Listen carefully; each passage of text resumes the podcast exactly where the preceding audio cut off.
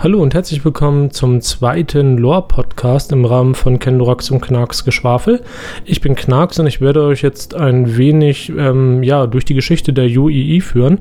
Genauer gesagt, wie die Menschheit zu den United Empires of Earth überhaupt gekommen ist. Das sind im Prinzip drei Schritte und die möchte ich jetzt einmal mit euch gerne durchgehen. Zusätzlich werde ich auch noch auf das Militär eingehen und auf weitere Sicherheitseinrichtungen eingehen oder Sicherheitsbehörden eingehen, die ja im jetzigen UEE, so wie wir es jetzt halt kennen, eine Rolle spielen. Viel Vergnügen dabei.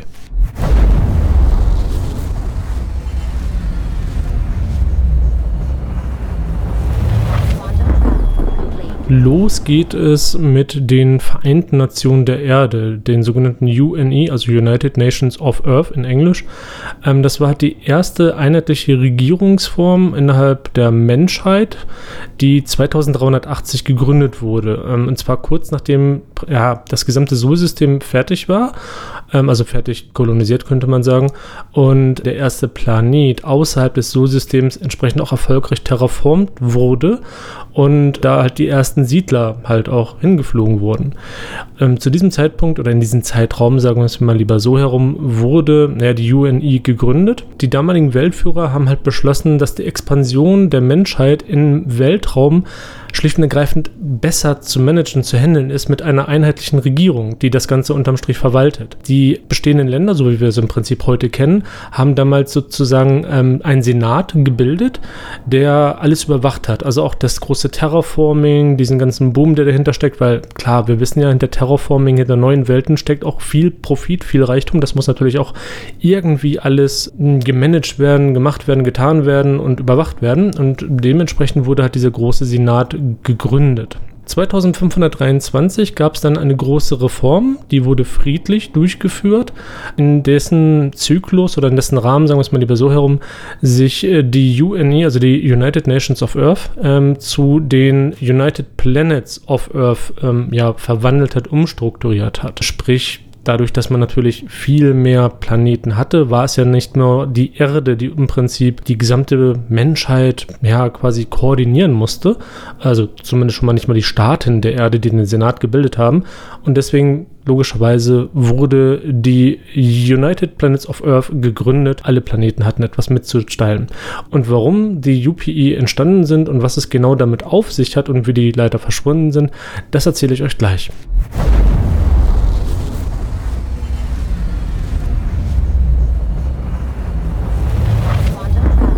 Ja, die Vereinigten Planeten der Erde oder in Englisch United Planets of Earth waren von 2523 bis 2546 der Name der menschlichen Regierungsform, so könnte man das Ganze ja beschreiben. Ähm, regiert wurde das Ganze durch ein sogenanntes Tribunal, was äh, sich zusammensetzte aus dem High Advocate, dem High Command und dem High Secretary zusammen mit dem Hohen Senat.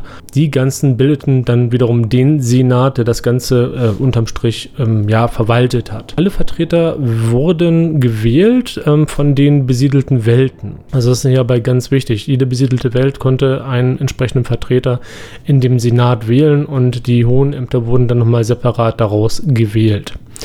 Ähm, während dieser Zeit führten die Menschen eine einheitliche Währung auch ein, die UEC, United Earth Credits und nahmen während dieser Zeit tatsächlich sogar auch die Kontakte zu den ersten Aliens auf.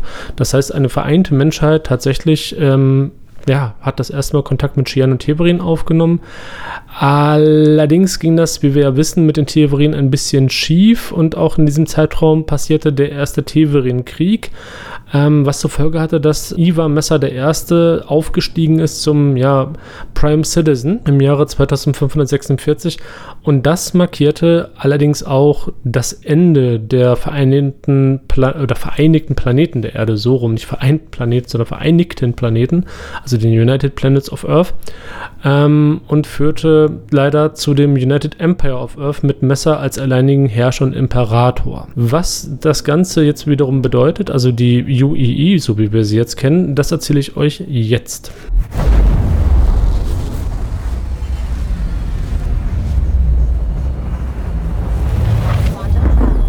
Ja, das Vereinigte Reich der Erde, UEE, also die United Empire of Earth in Englisch, entstanden halt ja, mit Ivar Messer, der sich zum ja, ersten Imperator ja, deklariert hat. Er hat auch das eben erwähnte Tribunalsystem erstmal spontan abgeschafft, weil er das Ganze für ineffizient hielt und auch viel zu byrokratisch etc. pp. und machte sich damit mehr oder weniger tatsächlich zu einem, einem alleinigen Herrscher. Sein Ziel war es sozusagen, den, den Sumpf der Korruption und ähnlichem halt trocken zu legen oder zu beseitigen, je nachdem, wie man das ausdrücken möchte. Er hat den High Secretary, den äh, High Admiral etc. pp. Ähm, ja, ihre Ämter enthoben und wahrscheinlich auch einfach mal liquidieren lassen. Genaueres kann ich hier leider in den Daten nicht erkennen, aber ich gehe einfach mal ganz stumpf davon aus. Ähm, und hat die ganzen Posten mehr oder weniger nach und nach ähm, neu besetzt. Er hat ein ähnliches Tribunal eingesetzt, allerdings ähm, stark modifiziert und auch stark korrumpiert, ähm, die halt seine Macht weiterhin verstärken sollten. Erst im Jahre 2792 gab es halt den im vorigen Podcast erwähnten äh, Volksaufstand, die Messer oder ja, den aktuellen Messerregenten, Imperator, je nachdem, wie man das Ganze nennen möchte, abgesägt haben ähm, und eine demokratische Regierungsstruktur ähm, wieder eingeführt haben, so wie wir jetzt sie auch im Spiel kennen. Das heißt, jetzt wird tatsächlich wieder der gesamte Senat ähm, komplett ja, demokratisch gewählt. Es besteht wieder das bekannte Tribunal aus dem ähm, High Secretary, High Advocate und High Command und halt den gewählten Vertretern der Menschheit, der, ja, beziehungsweise der Menschheit ist gut, der einzelnen Planeten. Die ganzen bilden wieder den Senat und daraus bildet sich dann auch wieder weiterhin allerdings der ähm, Prime Citizen, also der Imperator. Aber das Besondere in diesem Falle ist halt, dass der Imperator ähm, ein gewähltes Organ halt darstellt, ähm, wo wir im aktuellen Zustand tatsächlich auch die ersten Imperatorwahlen haben. Da gehen Kendorak und ich allerdings ein anderes Mal drauf ein. So, und jetzt möchte ich euch nochmal ganz kurz erklären, wie sich denn die UEE in aktuellem Zustand verteidigen. Da haben wir ja das Militär. Und dazu möchte ich jetzt ein paar Worte verlieren.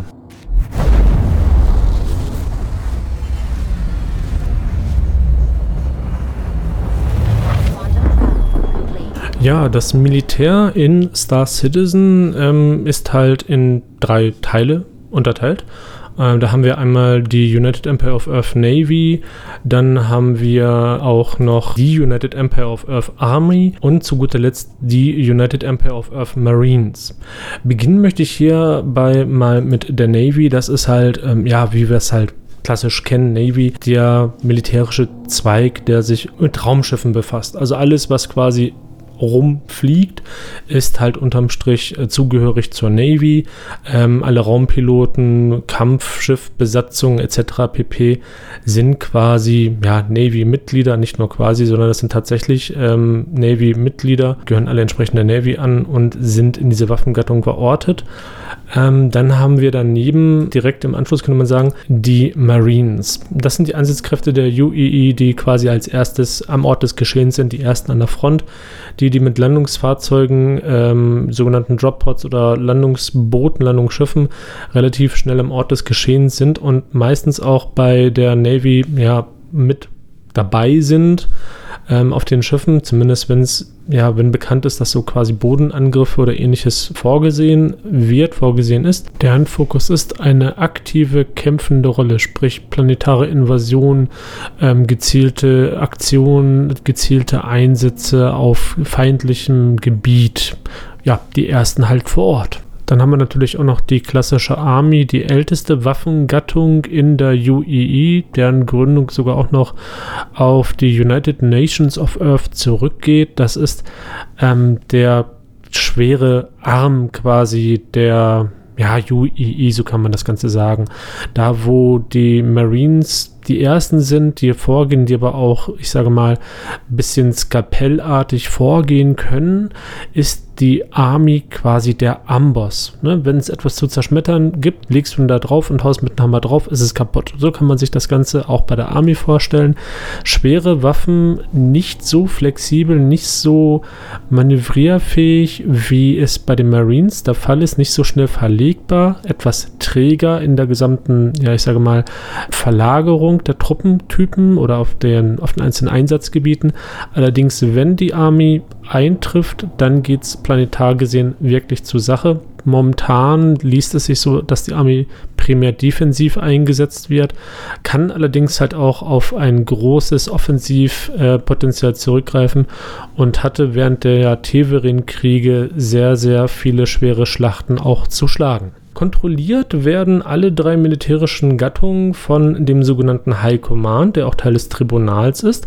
Ähm, dieser Posten wird tatsächlich nur von einer Person quasi ja, dargestellt, bestritten könnte man sagen. Das heißt, wenn der High Command sagt, okay, wir greifen das Ganze jetzt an, dafür braucht ihr und die Truppengattung, dann werden alle entsprechenden Generäle und Admiräle dem Ganzen auch Folge leisten. Der High Command untersteht natürlich auch, wie alles andere, dem Imperator. Ja, das ist allerdings nur der militärische Teil, der für die Sicherheit im Verse zuständig ist, also wenn es halt wirklich um militärische Eskalation geht. Ähm, aber es gibt natürlich auch noch einen zivilen Teil, die sogenannte Advocacy, ähm, die Polizeieinheiten in Star Citizen und zu denen komme ich jetzt.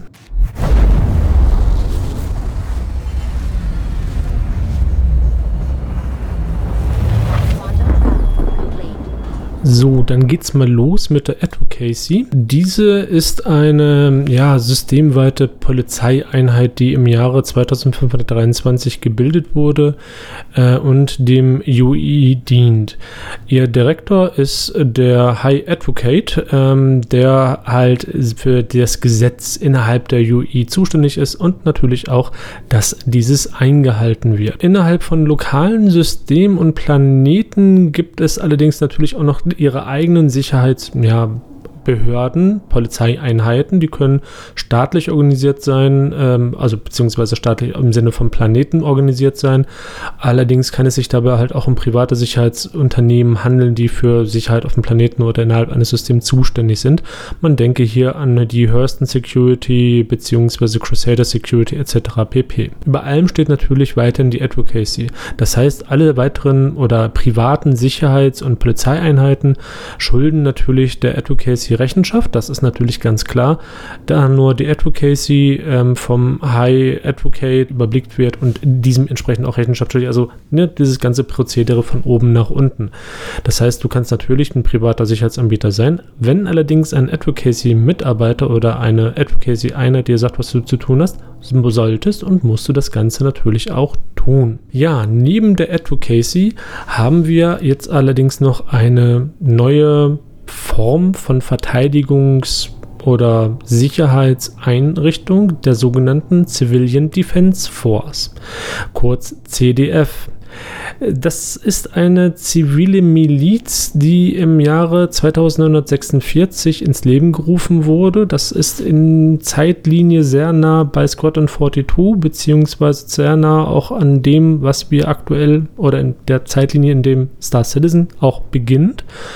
Ähm, das ist halt ein Mobilisierungsakt, der von der Advocacy ins Leben gerufen wurde, also von dem ja, High Advocate beziehungsweise ähm, von dem Imperator ausgerufen wurde, um das Militär zu entlasten, also die Navy zu entlasten, um der Wendel-Gefahr entgegenwirken zu können. In diesem Rahmen wurden auch diverse ja, Kriegsschiffe verabschiedet. Sprich, die Polaris zum Beispiel von RSI, also Robert Space Industries, ist ein direktes Produkt von dieser Civilian Defense Force, also von dieser Mobilisierungsinitiative. Denn dieses Schiff ist, naja, ein Kriegsschiff, ist ein Torpedoschiff etc. pp. Wir hatten das wahrscheinlich bei dem einen oder anderen Podcast auch schon mal erwähnt. Und das ist auf den zivilen Markt gekommen im Rahmen dieser Mobilisierungsaktion, Mobilisierungsinitiative, um die Advocacy durch eine Miliz, also die auch militärische Stärke besitzen kann, ähm, weiter hin oder besser gesagt zu unterstützen und so das reguläre Militär, die Navy, die Army, die Marines zu entlasten, damit die direkt an der Front kämpfen können und die Milizen halt im inneren Bereich für Sicherheit sorgen können, also weitere Gefahren wie Piraterie entgegentreten können, allerdings auch versprengte Wendelangriffe zurückschlagen zu können. Diese Civilian Defense Force untersteht übrigens dabei direkt der Advocacy.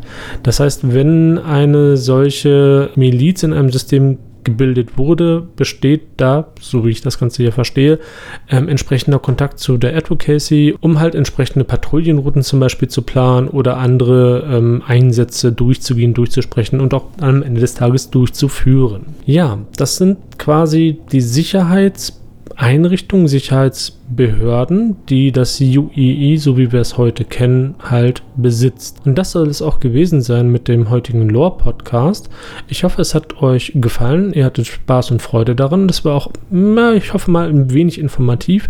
Die Daten habe ich von Galactapedia. Da könnt ihr das Ganze im Zweifelsfall auch nachlesen.